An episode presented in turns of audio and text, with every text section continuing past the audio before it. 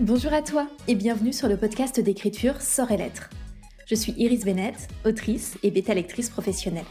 Je considère l'écriture professionnelle non pas comme un souffle d'inspiration porté par des muses mystérieuses, mais bien comme un art. Donc comme une discipline permettant de créer un produit qui mérite rémunération. Si cette vision des choses t'intrigue ou te parle, alors installe-toi confortablement pour écouter l'épisode qui va suivre. Je te souhaite une excellente écoute. C'est pas parce que vous voyez des gens pondre de la romantaisie en 5 volumes qu'il faut faire pareil. Peut-être que ça vous correspond pas du tout. Et c'est très difficile de faire la part des choses entre ce qu'on aime, ce qui nous inspire et ce qu'on veut réellement faire. Mais si on a trop le nez dans ce qui nous inspire sans lucidité sur nous-mêmes, on va sans doute vouloir faire la même chose et craindre de ne jamais faire aussi bien, déjà que cette peur, elle est particulièrement tenace. On va en reparler. Donc aujourd'hui, je vais aborder le sujet de cette peur, cette peur de ne pas faire assez bien, et de certaines conséquences avec lesquelles on, s'auto-sabote inutilement. Juste avant, j'ai un service à vous demander. Si vous appréciez ce podcast, prenez juste quelques secondes pour laisser 5 étoiles sur Apple Podcast ou sur Spotify. Ça m'aidera énormément à le faire connaître et à produire d'autres épisodes. Un grand merci à vous. Alors revenons sur cette idée de ne pas faire assez bien. Vous le savez probablement, je réalise de la bêta-lecture professionnelle, entre autres services aux auteurs, et j'accompagne régulièrement des auteurs, des autrices qui écrivent un premier manuscrit. Et la plupart du temps, voici, un peu en vrac, ce qu'on me présente. Des projets de séries, souvent des trilogies, des narrations à multiples points de vue ou points de vue omniscients, des styles très empoulés, avec des métaphores en pagaille qui souvent ne veulent rien dire, qui font joli, mais qu'on ne comprend pas. De multiples lignes temporelles, des retournements de situation à gogo, comme des changements d'identité, des morts qui n'en sont pas, c'est un feuilleton style Plus belle la vie, des histoires très compliquées de manœuvres politiques et de combats épiques, des personnages au passé toujours plus terribles et tarabiscotés, des tonnes de personnages qui seront la plupart du temps pas bien caractérisés, etc. etc. Il va sans dire que la majeure partie du temps, aucun de ces points n'est maîtrisé correctement. Très souvent, c'est un mélange, c'est un combo de ces points. Vous allez me dire, mais pourquoi les gens se lancent là-dedans? Qu'est-ce qui leur prend? Ou alors, vous êtes en train de penser à votre propre manuscrit et vous êtes en train de commencer à transpirer. Donc pourquoi les gens font ça? Mais la réponse, elle est très simple. C'est parce qu'ils pensent devoir le faire. Consciemment ou inconsciemment. Ils pensent devoir en faire des tonnes. Pourquoi est-ce qu'on en fait des tonnes? Mais parce qu'on flippe. On flippe de pas faire assez bien, assez original, assez marquant. Parce que lorsqu'on se met à écrire, c'est souvent parce qu'on a lu des romans qui nous ont marqués, on a été inspiré par ça. Donc ce qui nous vient en tête, c'est souvent des œuvres majeures, complexes, des séries, des trilogies, des univers incroyables. Sauf que ça veut pas dire, déjà, ça veut pas dire que ça correspond aux attentes du marché de l'édition actuelle. Mais ça ne veut pas non plus dire que ça correspond à nos capacités du moment. Ça correspond peut-être même pas à la façon dont on a envie d'écrire. Par exemple, consacrer dix ans de sa vie à une œuvre phare, peut-être qu'on a aimé la lire, cette œuvre, mais qu'on n'aimerait pas l'écrire. En vérité, c'est peut-être pas en accord avec la façon dont on a envie de vivre. Mais comme on s'est abreuvé de ces exemples, on n'imagine pas faire autrement. On n'ose pas envisager de faire autrement. Parce qu'on veut faire un roman génial. On veut qu'il fonctionne. On veut qu'il rencontre le même succès que ces romans qui nous ont tellement plu, tellement inspirés. On ne veut pas faire moins bien. Donc au cas où notre roman serait pas assez intéressant, pas assez dynamique, pas assez original, pas assez compliqué, on en fait des caisses. Et donc on ancre dans notre esprit que la complexité est synonyme de qualité. Et évidemment, c'est totalement faux.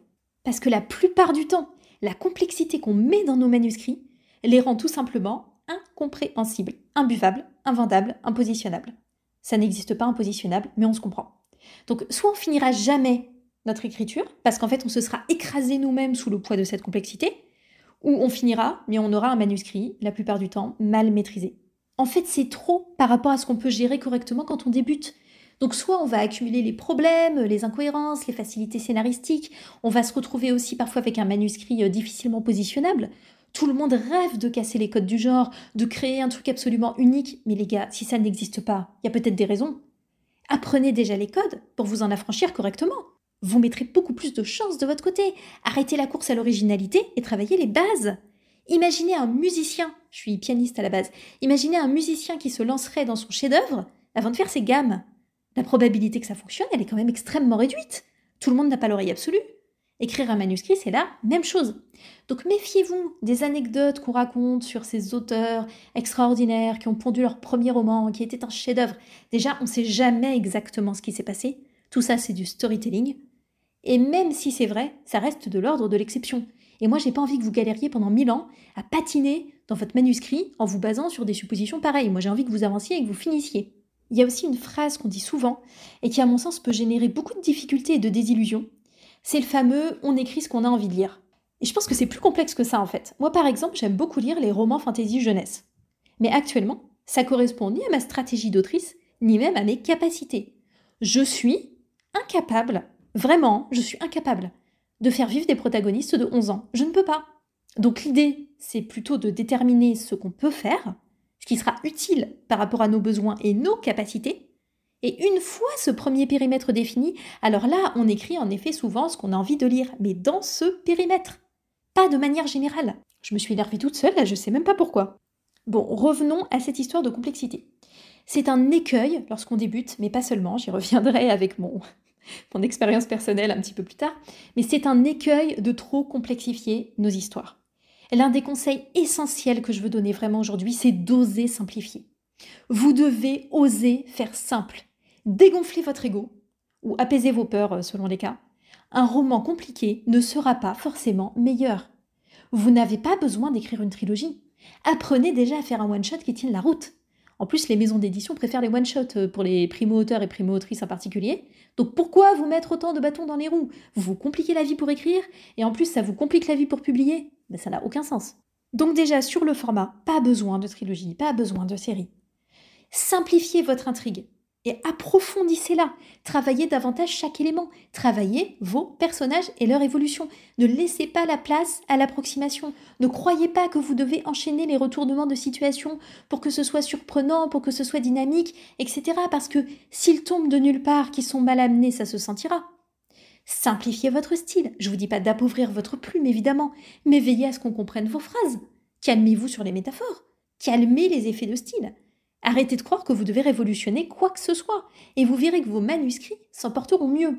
Alors évidemment, si vous êtes en train euh, d'écrire des trilogies, des séries à tour de bras et qu'elles sont absolument fabuleuses et que euh, vous les écrivez sans problème, mais ma foi, continuez. Mais si vous êtes en train de galérer, remettez les choses en question et osez simplifier. Alors vous m'avez peut-être déjà entendu parler, notamment sur les réseaux sociaux, de romans popcorn. Donc c'est des romans qui sont simples, qu'on grignote rapidement comme un snack, comme du popcorn. C'est bon, c'est simple, c'est léger, vous n'allez pas le garder en tête mille ans, mais vous vous souviendrez d'avoir passé un bon moment. Et ces romans, ils sont pas moins bons que les machins compliqués. Ils sont juste différents, ils peuvent être très bien maîtrisés et ils ont leur public. Donc sur vos manuscrits, je vous invite à vraiment passer en revue les complications inutiles, à les retirer, quitte à revenir plus tard broder ensuite sur une trame qui sera saine, Assainissez d'abord le fil directeur de votre manuscrit. Bossez ce qui est vraiment important, vos personnages, leur personnalité, leur motivation, leurs enjeux. Je vous renvoie à l'épisode précédent qui portait justement sur les personnages. La vie est bien faite, n'est-ce pas? Et vous en écrirez d'autres des manuscrits et vous progresserez et vous pourrez tenter d'autres choses. je vais quand même partager mon expérience personnelle. Elle ne me met pas du tout en valeur, mais je suis là pour faire le maximum pour vous. Donc c'est parti, je vous raconte la triste histoire de mes projets beaucoup trop compliqués. Je suis évidemment partie sur un projet de trilogie. Qu'est-ce que vous croyez? Je vous parle en toute connaissance de cause. Donc mon premier projet sérieux, ça a été un projet de trilogie, bien entendu. Je suis avant tout lectrice de fantasy. J'ai été biberonnée au Seigneur des Anneaux, à tout un tas de, de séries de fantasy plus ou moins épiques et généralement très compliquées. Donc quand j'ai commencé à envisager un projet concret dans ma tête, c'était une trilogie. Il n'y avait pas de discussion, j'y ai même pas réfléchi. Pour moi, c'était évident que ça devait être une trilogie. Et je ne savais même pas comment structurer une trilogie. Je n'avais même pas compris qu'il fallait euh, une, une structure par tome. Moi, je croyais juste que le roman, il était long. Et donc, comme il était long, et eh ben, on allait faire trois tomes. Et donc, j'ai passé une bonne dizaine d'années à ne pas l'écrire. Puis, je l'ai commencé. Là, j'ai dû sortir de mon fantasme mon fantasme de série incroyable de fantasy parce qu'en fait je m'enlisais, je n'allais nulle part. Et heureusement, je me suis rendu compte qu'en fait, euh, à, l'époque, je réfléchissais plutôt à euh, écrire un roman pour l'envoyer en, maison d'édition. Bon, on voit que mon chemin de vie, il, a, il, a, bien changé depuis. Mais je m'étais dit, voilà, je ferais juste, j'écrirais un roman dans ma vie. c'est un peu ma bucket list, quoi. voir les aurores boréales, écrire un roman. Et donc, je me suis dit, ce roman, je l'enverrai en maison d'édition.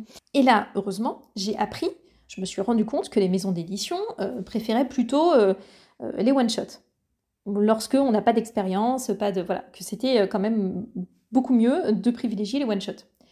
Donc, j'ai dû accepter dans un premier temps le fait d'écrire un one shot. Déjà, ça n'a pas été une mince affaire. Je me suis astreinte à limiter l'univers construit dans le cadre de ce roman, de ce one shot. Donc, j'ai placé euh, tous mes personnages dans une seule ville pour pas tenter de m'embarquer dans des histoires de royaumes et tout ça. J'ai privilégié une narration simple avec un point de vue principal et je suis allée au bout. J'ai pu réécrire et tout ça, le projet il tient quand même la route. Tout ça prend une tournure assez ironique, puisque j'ai participé à un concours de romance. Et là, là j'ai dû conscientiser ma trouille de ne pas faire assez compliqué. Et je dois dire que la romance, elle me met systématiquement face à cette trouille. La romance, elle m'épargne rien. Pas croire que c'est facile d'écrire des romances, vraiment, je trouve ça extrêmement compliqué. Parce que la romance me met face à ce complexe en permanence. Déjà, moi, la romance, j'en lisais pas. Je trouvais que ça n'avait aucun intérêt, puisqu'il n'y avait pas de magie. Pas de créature, pas de monde inventé. Je me disais, mais ça ne sert à rien. Enfin, vraiment, je ne connaissais pas, je n'avais pas envie d'en lire et je ne comprenais pas. Alors, j'ai jamais dénigré la romance, parce que pour moi, c'est un genre littéraire comme un autre, voilà, ni mieux ni moins bien, mais ça ne me parlait absolument pas. Et en plus, je me suis retrouvée à écrire une romance feel good. Le truc typique pour que les gens passent un bon moment, sans prétention aucune. Une petite romance une romance popcorn. Et en écrivant de la romance, je pouvais plus me cacher derrière le world building. J'ai été obligée de travailler une intrigue simple et pourtant suffisamment accrocheuse. Faut quand même que les gens aient envie de passer les pages, n'est-ce pas? J'ai dû bosser mes personnages, j'ai dû travailler le rythme, tout ce que je ne bossais pas assez avant parce que je me réfugiais derrière l'univers, derrière le world building. Là, l'intrigue en romance, hein, euh, juste qu'on soit bien d'accord, c'est systématiquement comment deux personnes tombent amoureuses. Et une romance, c'est censé bien finir dans le sens où le couple finit ensemble. On connaît déjà la fin Je ne sais pas si vous réalisez à quel point c'est incroyable. Moi avant, je bidouillais des trucs à tiroir hyper compliqués avec de la magie dans tous les sens. Je croyais qu'il fallait que je fasse des trucs hyper surprenants, des fins qu'on n'aurait pas vu venir, etc. Et là, ce que je dois faire, c'est trouver suffisamment de choses à écrire sur juste une relation amoureuse et rendre ça intéressant. Non mais non seulement pour moi c'était le jour et la nuit, mais en plus, j'ai dû accepter le fait d'être une autrice de romance. Et en fait, je l'ai toujours été, puisque j'ai jamais créé un projet de fantasy sans romance. Mais jamais je l'avais conscientisé. J'avais pas conscientisé ma capacité, on va dire, à écrire de la romance. Si on me l'avait dit, j'aurais rigolé. Je me serais roulé par terre de rire. En plus, je suis même pas romantique dans la vraie vie. Alors imaginez mon choc. Et maintenant que j'ai écrit de la romance, comment est-ce que je vis le fait d'oser simplifier? Alors, très bien, dans le sens où j'ai beaucoup appris et je finis enfin des bouquins, des bouquins qu'en plus des gens lisent et ont envie de lire. Donc c'est franchement génial. Mais je passe mon temps à lutter contre moi-même. Sur les projets de romance, j'ai toujours envie de compliquer. Constamment, je me dis mais ça n'a aucun intérêt. On s'en fout de ces gens et de comment ils tombent amoureux. Mais qui va lire ça? Vraiment, c'est une lutte de chaque instant, chaque jour qui passe. Et pour la fantaisie, je m'efforce de simplifier. Mais là encore, c'est une lutte j'ai tout le temps envie de compliquer parce que j'ai l'impression que c'est pas assez intéressant. Mais maintenant, j'ai conscience de ce problème, donc je peux lutter contre et je peux lutter efficacement, encore heureux. Mais tout ça pour dire que c'est pas facile à gérer, pas du tout. Parce que l'idée reçue, euh, simple égale inintéressant égale non qualitatif, ça a vraiment la peau dure. Là, côté fantasy, j'ai repris un de mes projets qui est Ombre et Mirage, que j'ai commencé l'année dernière. C'est une duologie, puisque comme j'ai déjà écrit un one-shot, j'en parlais tout à l'heure, ce one-shot qui est De Gris et d'Or, euh, je m'étais dit, tiens, je vais tenter deux tomes, quand même, j'avais envie d'explorer un peu. Alors, je ne considère pas que De Gris et d'Or, mon one-shot, il soit euh, parfaitement maîtrisé, évidemment, rien n'est parfait, et d'ailleurs j'ai très envie de le réécrire, mais il était suffisamment abouti, on va dire, pour faire l'objet d'une proposition de contrat d'édition que j'ai refusé euh, refusée du coup l'année dernière. Donc je considère que cette étape du one-shot, elle est quand même acquise d'une certaine façon. Donc là, j'ai voulu tester deux tomes. Alors, j'en dis pas beaucoup plus sur tout ce qui est série, tome compagnon, etc. On en fera un autre épisode. Mais en tout cas, je voulais tenter une complexité supplémentaire en termes de format avec deux tomes. Et je me suis dit, pour équilibrer, par contre, je vais faire une intrigue simple assez linéaire euh, et un world building proche du néant. Et donc je me suis orientée vers l'urban fantasy, où en théorie j'ai pas de monde à créer. Alors en urban fantasy on peut créer des mondes, hein, bien sûr, il n'y a pas de souci, mais souvent on part d'une ville existante et on met des bestioles type vampires, etc., qui vivent plus ou moins planquées.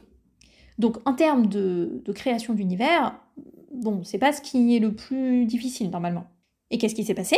Mais j'ai complexifié, bien évidemment. Alors en romance maintenant j'arrive un peu à me retenir, mais en fantasy je me suis emballée. Et ça je l'ai senti, mais dès que j'ai posé les premiers chapitres sur Ficia.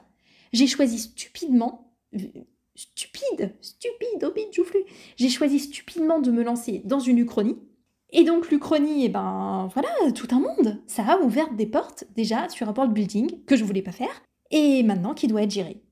Et au lieu de prendre des vampires classiques, mais qu'est-ce qu'elle a fait Iris? Qu'est-ce qu'elle a fait? Eh bien, elle a décidé de réinventer les vampires. Donc euh, me voilà en train de créer un système de magie particulier, et puis après d'autres peuples, et puis bref, j'ai complexifié. Alors évidemment, ça pourrait être pire, j'aurais pu me lancer dans plein de lignes temporelles, complexifier encore plus l'intrigue, euh, faire des tas de changements de point de vue et tout ça. Mais bon, euh, j'ai déjà bien assez complexifié par rapport à mes objectifs de base. Donc je suis maintenant du coup quelque part entre l'urban fantasy et la fantasy. Et vraiment, j'ai hâte de finir ces deux et d'essayer d'apprendre de mes erreurs.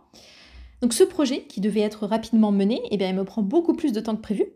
Et je pense que malheureusement, c'est un problème que je vais régulièrement rencontrer, d'autant plus en fantasy.